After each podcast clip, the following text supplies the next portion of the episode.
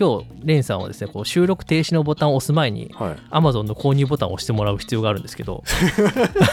今 今から僕なんかテレフォンショッピングみたいなのされる。まあそのすごくあのはい。生物という意味でですねすごく面白い話があって。うんでなんでこのここ数年でうん。うん急にここ10年ぐらいで 3D プリンターが一気に普及したんですよ。なんでこんな爆発的に流行ったんだろうっていうとこれ実はなんか偶然普及したんじゃなくてはい。仕掛け人がいるんですよね。ああそうなんですか。3D プリンターを流行らした仕掛け人がいてですね。ほうほそれがあのイギリスのバース大学ってとこにいる機械工学の講師の方でうはい。エイドリアン・ボイヤー博士っていう方がいるんですけどはい。この人が設計した 3D プリンターをきっかけにですね、うんうん。あのもう 3D プリンターとか積層して作るっていうその方法手法自体が世界に一気に広まっていったんですよ。うーんそれまでは技術的に難しかったっていう、あんまりそうですね。もともとうん。あった技術であって、一説によると 3D プリンター一番最初に考えたの日本人っていう話もあるんですけどへえそうなんだ。もともと 3D プリンターって名前じゃなくてはい。あのラピッドプロトタイパーっていう風に呼ばれてたんですよラピッドプロトタイパーああでもすぐプロトタイプの商品作りますみたいなことか。あそうですそうです。まさに、はあはあはあ。だから試作専門の製造装置みたいな、うん。そういう位置づけでだからちょっと試したいとかその金属の型とか作るとすごいお金かかっちゃうからうん。その形がいいのかどうかっていうのを検討したいって時に使う機械だったんですね。うん確かになんかそういうのに使ってそうというイメージありましたね。そう。もともそれをとそれをもうもっとこう製造でとか、まあうん DIY とかでもう個人でも使えるようにって言ってしろ広げたのがそのバース大学の博士ではい。この人が RepRap プロジェクトっていうプロジェクトを立ち上げたんですよ。 RepRap？RepRap です。これがこれがねとんでもないプロジェクトで。ななんですか？これはですね 3D プリンターで作れる 3D プリンターを作ろうっていうプロジェクトなんですよおーいやなんか AI っぽいな。3D プリンターで作れる？3D プリンター。ちょっとあのこれ言うと意味わかんないというかえ？っていう感じなんですけど。シンギュラリティ感あるなそれなんか。そうそうそう。すごいこの発想がすごいんですけどこれを、うん。あの自己複製っていうんですね。特性的には、うんうんうん自分自身と同じものを生み出せる能力を持った 3D プリンターっていうのをうんこの人は設計したんですよ、面白い。えできたんですかそれ？へできたんですねこれ。え。でこれなんかさっきの細胞の話つながるんですけどなんか分裂していくみたいな、自分自身を複製して、はいはいはい。どんどんどんどん増えていくみたいな。いやまさにさ細胞ですね。そう。だからこれが、このきこの 3D プリンターが世界に今 3D プリンターっていうのを広めるきっかけになった機械なんですよね。へえすごい。で当然あのいろんな電気部品があるんでうんうん。あの作れない 3D プリンターで当然作れないじゃないですか。モーターとかは作れないんですよ。だけどまあ具体的にこのレプラッププロジェクトのプリンターって何したかっていうとはい。構造体機械のこの物理的なハードウェアの構造体の部分は 3D プリンターで作れる部品にして、うんうん。その他のモーターとか電子部品あと汎用品とかはあのネットとかで誰もが注文できるような汎用品を全部選定してあと制御用のソフトウェアとかはもうオープンソースでネット上で配布したんですね。うんへえあじゃあもう中身いろんな人がそれ作ってもできちゃう、そう1台そのプリンターがもしもあったらうんうん。そいつで部品全部作って書いてあるものを買って組んじゃえば同じものがもう一度できるんですよ。うわこれもう完全に培養細胞ですねこれ。そうそうそうどんどん。だからこれこれが世の中に出てしまったがゆえにですね出てしまった出してもらったがゆえにもう 3D プリンターの部品作ってそこからまた 3D プリンター作ってって言ってどんどんどんどん世界に 3D プリンターが増殖してってへえ。広まったんです。それがちょうど十数年前でそれは確かに大事件だな。そう。でこれで爆発的にもう本当に広がったんですね。うんで今はもっといろんな種類あるってことですよね今はもっと、3D はい、うんいろんな種類あって。レプラッププロジェクト自体は 3D プリンター自身は広めたんですけどうんうん。その後結局 3D プリンターっていうのをみんなそれで認識してこうそこに市場ができたんですよね。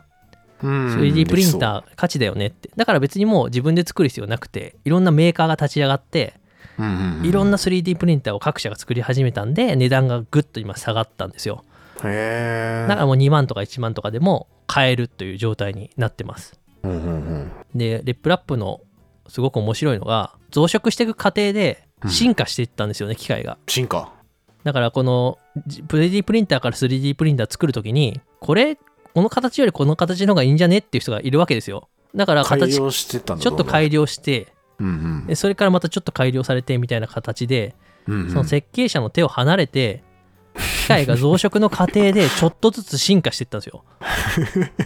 マジで生き物だな。生き物ですよね。はい。あとなんかこう変なやっぱ変態的な人がいてアッシュみたいなのを作って新しいタイププになっちゃったりとか。はいはいは派生していったんですね。い面白い。でレプラッププロジェクトの 3D プリンターってこのプリンター自身が、まあ、自然に増殖とか進化していくんで、うん。まあそれにちなんで結構有名な生物学者の名前を付けてるんですよ、えー、そうなんですか。はい、ダーウィンとかメンデルとかなんかハックスリーとかそういう名前があのついた 3D プリンターなんですね。だからもともとそのエドリアン・ボイヤ博士っていう人がレプラプロジェクト始めた時点ではい。それを読んでたんですね。だそういう自己複製っていう特性を 3D プリンターに持たせることによってうんうん世界に広まっていくしその過程で進化していくんだみたいな。そこまでやってやっぱちゃんと生物学者の名前を付けたものをこう配布してやっぱそれが思惑通りに世界に広がったんですよ。すごいブランディング上手っすね。すごいっすよね。踊らされてまして。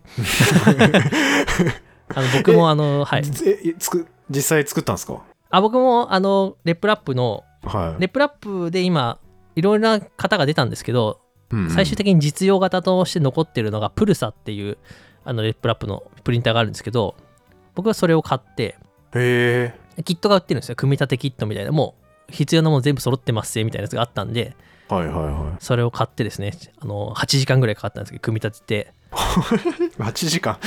すごいよ。で今は印刷できるようにしてで当然レップラップなんで一回ちょっとこのプリンターの部品全部このプリンターで印刷してみようと思っては全部部品印刷してもう一回組み直しました。いじゃあ2個あるいや違うあの同じプリンターを組み替えただけです。自分が生み出した部品をそのプリンターの中に入れたっていう感じですね。へえすごい。機能としては何も変わんないんですけどはあはあはあ。色がただ緑色になっただけでそのプリンターをそう違う色の樹脂で あのそのプリンターの部品を全部出してああそういうことか。全部組み替えた。へえへえ面白い。やめちゃくちゃ面白かった。だから自分自身で自分自身の部品を作っていうん。それを自分にまとってでもやっぱププリンターとして機能するわけですからうんうんうん。これがやっぱレップラップっていうプロジェクトの面白さなんですね。すごいな。なんかもうせ生き物の進化の話聞いてるみたいなそうですよ気持ちになはいやもうこの話が僕めちゃくちゃ好きで。そうだっていや機械しかもこれがやっぱ機械設計の話なんですよ。ハードウェアをそういう自己複製ができるって特性を持たせるように 3D プリンターの部品で成り立つような 3D プリンターを設計したっていうところがうんそれがすごい。やっぱすごいなと思って。うんうん。なんかでもただまだこの博士の思思惑っていうか夢はあ尽きてないみたいで確かなんかにどこがゴールなんですかね？ど何を最終的にしたいんだろうとか。ゴールは完全自己複製って書いてありました。ああもうモーターとかも含めてとか。あそう全部。だから もうもうもうお怖いなその人。同じものをすごいねそこまでやっぱ完全な自己複製を実現するっていうところを、やりたいんだってなんか書いてあったんで、へえあなんかす熱い人がいるんだなって 思いまいやした本当なんか生き物作る研究やってる人とかもいますけど、細胞をゼロからいろんなパーツを入れて、はい。最低限う自己複製できるようにしようみたいな人たちもいてはいはい。でまだ達成はされてないんですけどはい生き物でも。やっぱ難しいらしいんですよね。あ難しいんですねやっぱ。はい。自己複製のシステム自体を。まあなんか生物からなんか取ってきて、はい。膜みたいなやつに入れて作用あの動きますみたいなのはできるんですけどやっぱはい。一からってなると全然難しさのレベルが違くて。はい。だからそういう意味では多分機械もい一緒だなというかうんうん。完全自己複製ってやっぱ難しいですよね。いや多分難しいそその瞬間生物みたいな定義になりそうだな。そうそう。か もうどな何をすればその完全に自分自身を生み出せるのかなって思いますけどでもなんかそこを目指して今も研究をしているということが書いてあったんで。いやすごい面白い。いやすごいですよね。でうもん。で、まあ、この 3D プリンターブームをそれで巻き起こしてうん。今に至るとだから1万2000円で 3D プリンターが買えるこの今の現状もそのレプラプロジェクトっていうのがあったからなんですね。うん。でもっと言っちゃえばさっきアディティブマニュファクチャリングで金属の積層の話しましたけど、うんうん。まあ、こういう積層造形だからプリントしてものを作るよっていう考え方自体がやっぱ一般に広がっていったのもやっぱ 3D プリンター自体がこう広がった影響があるので結構。うんうん。やっぱすごく大きくものづくりを変えたあの名機だと思いますねこれは。うんいやーすごいな。これ実際デザインするときはパソコンとかではい。なんか 3D のモデルみたいのを作ってみたいのは普通にできるんですか？誰でも。あ誰でもできますね。あのーうん。だからこの 3D プリンターがうんうん。あのー起こしたもう一つの革命っていうのがものづくりの民主化でうんうん今までってものを作る技術がある人しかもの作れなかったんですよ。うん。加工するとか。なんですけど、さっき言ったように制約がほとんどないので、あのうんうん 3D プリントって。だから 3D モデルを扱える人、だからアイデアを持ってる人がものを生み出せるっていう時代になったんですよね。はあでめっちゃいい 3D な CAD もうん。結局無料のものいっぱいあるんですよ、世の中に。で CAD っていうのはなんかソフトウェアみたいなあソフトウェアでそうそう、ソフトウェアでこう 3D モデルを作り出すソフトですね。うんうん。で、それって別に無料であるし、YouTube でいくらでもこう、こうやって作るんですよっていう情報もあるんで、へでなんなら別に 3D モデル作らなくてもいいんですよ。っていうのは、えはあの共有サイトがあるんですね。3D モデル共有サイトって言いって、はあ自それダウン分、ロードすればいいんだあ、そう、ダウンロードすればいいんです。へえだからこう、誰かが作った便利な 3D モデルっていうのが無料で公開されてたりするんで、それ別にダウンロードして 3D プリンターに入れてあげれば、そのままその形が生み出されるんですね。ええめっちゃいいじゃないですかそれそうなんです。めちゃくちゃ便利だし、なんか僕が使ってておいいなって思ったのが、うんうんやっぱ全然違う、知らない外国の人が作った 3D モデルとかなんですよ。うんうんでそれをなんかんアップロードの日見ると、一昨日とか1週間前とか結構最近作ったやつがあって、はいだからその、なんかその人が1週間前とかにこう思いついて一生懸命作った形を今僕はこう印刷して使わせてもらってるみたいな。いえそれは自分の個人の利用としては OK みたいな？あ商用利用みたいなのはまた別みたいな感じなんですか？あのクリエイティブコモンズっていうライセンスがあって、その簡単にライセンスをつつけれるんです。どういう風に使っていいかとか。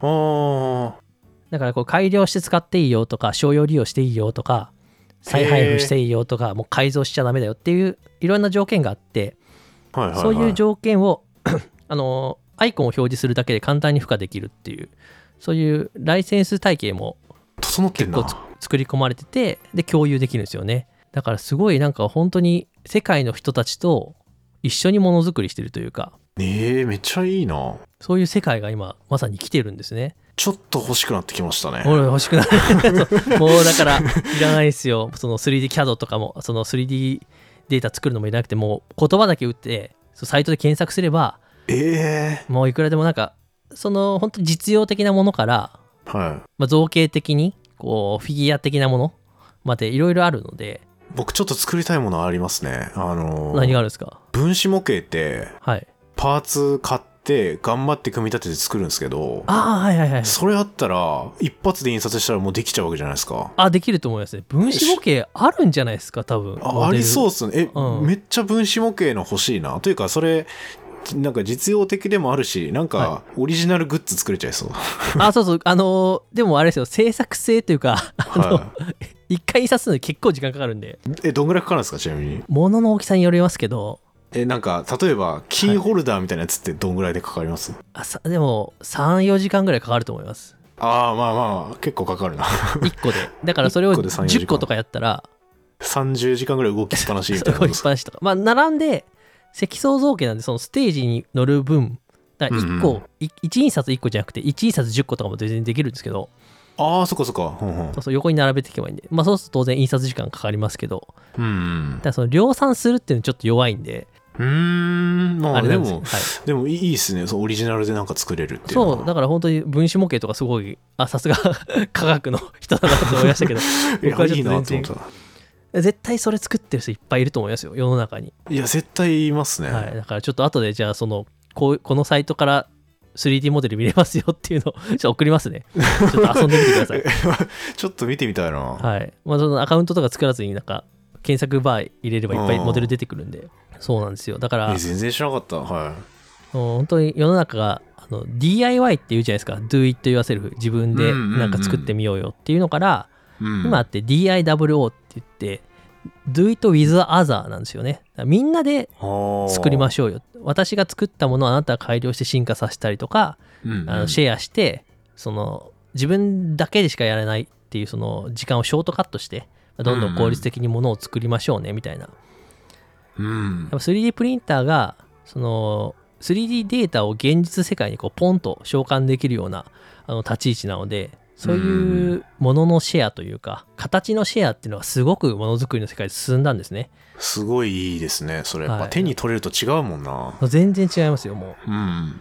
だからそこがやっぱ 3D プリンターがこのものづくりの世界に巻き起こした、まあ、一個の革命なのかなって思ってますしうんうんうん。やっぱそれは 3D プリンター持ってるか持ってないかでその世界にいるかいないかが違うんでもうパラレルワールドにいるかっていうぐらい違うと思うんで 入り口の鍵となるのが、まあ、3D プリンターであってですね、まあ、Amazon で1万2000円でも買えますからむちゃくちゃ営業うまいです。いやまあでも正直1万2000円はおすすめしないですけどね あの安いやつははいうん、どうですよね。多分安いやつだと機能限られてるとか。限られたりとかだからちょっと荒かったりとかするんではあ。僕が買ったいくらぐらいのやつが。こまあ、56万出せばまあ結構まあその個人で使う分には十分なものが手に入りますね、あ。へえ、そうか、はい、僕が買ったやつはあの15万円でしたけど。ガチのやつですか？あとがあのそうですね。さっき言ったレップラップの派生のプルサっていうやつで。完成品だと15万円でバラバラの部品だけだと10万円だったんでそのバラバラの部品だけをもらって組むって。え。組み立て工賃が5万円ぐらいですね。自分で組むかどうかで。でも8時間ぐらい頑張れば。頑張れば、はい。ちなみにその材料というかインクみたいなやつって、それは簡単に補充できるもんなんですか、基本的にはフィラメントって言ってあのー本当にプラスチックのうん。棒棒っていうかをぐるぐるぐるぐる巻いたリールみたいなやつなんですよ、おーそれをセットすそれればをセットすればいい。ですそれを溶かしてあの積層していくという。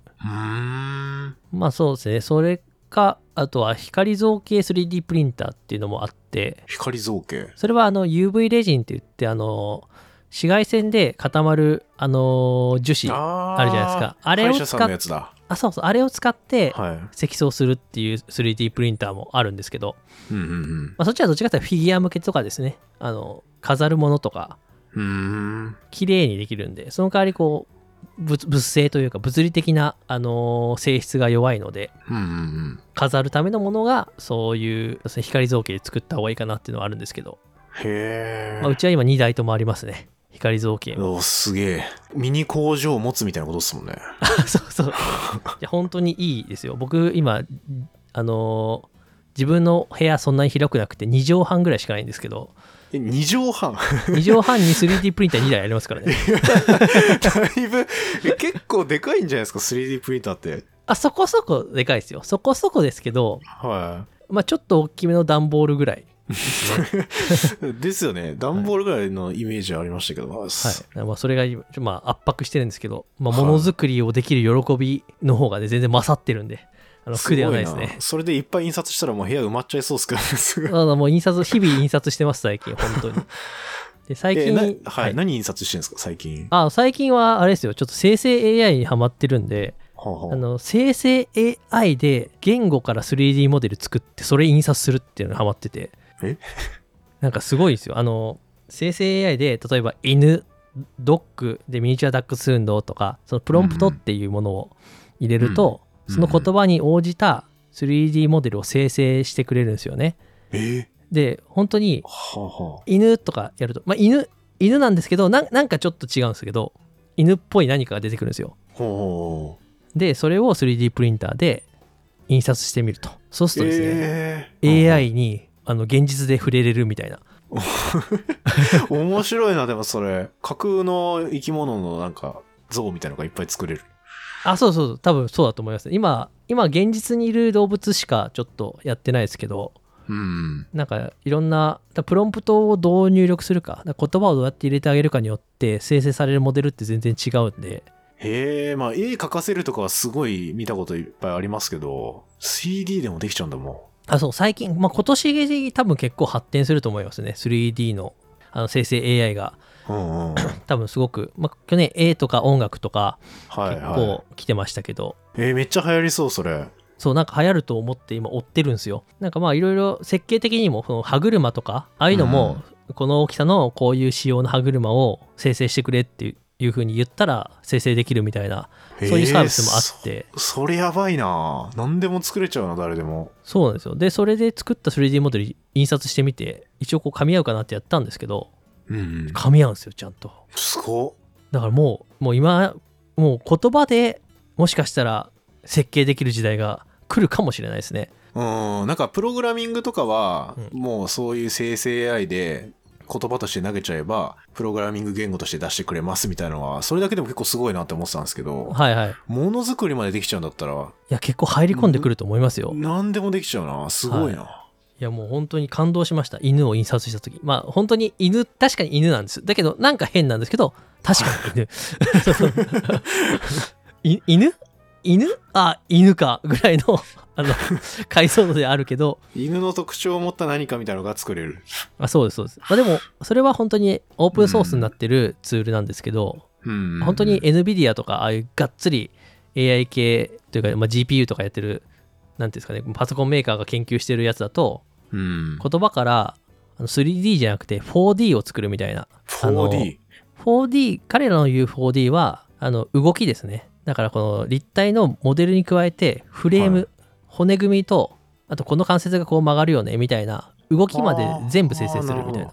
あだから犬とかなんとかってやったらちゃんと骨組み、その犬が持ってるそのワイヤーフレームみたいな骨組みがあって、ここ動いてこうやって歩くよねっていう情報を全て言葉から生成してくれるみたいな。ー、すごそれをなんかやるやってて、まあ、研究段階みたいですけど結構いい感じでこうサービスがリリースできそうみたいな話は聞きましたね。無限におもちゃとか作れちゃいそうっすよね。あそうですそうです、まあ、それは結構あの 3D 上のデータの話なんで、そのワイヤーフレームというか。なんではあはあだからどっちかって言ったらメタバースとかあの VR とかへえ、そう、あ、そっかそっか。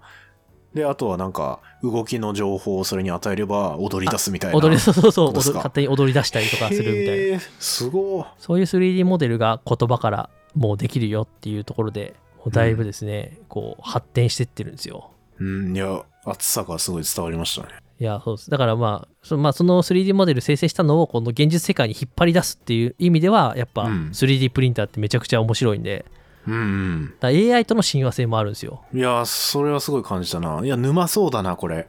これ沼っすよ。あの、3D プリン、僕なんてまだ 3D プリンタービギナーですけど、はもう沼の人たちは本当にとんでもないですからね。なんか自分で 3D プリンターをつ作るのが趣味の人も結構いて、いや、パソコンみたいだな、本当に。あそうもう作っもう自分でオリジナルのやつ作って遊んでる人とか、あとなんか 3D プリンターで物を作るんじゃなくて、いかにうまく印刷できる設定を出すかっていうところに、もうなんか全てをかけてる人。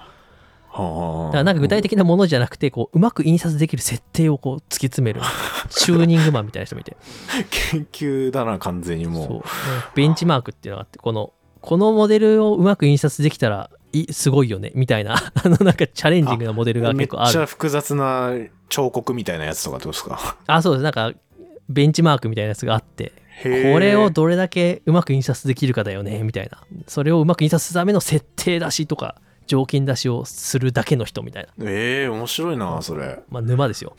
沼、本当に沼そうだな。沼です。とりあえず分子はちょっと作ってみたくなったな。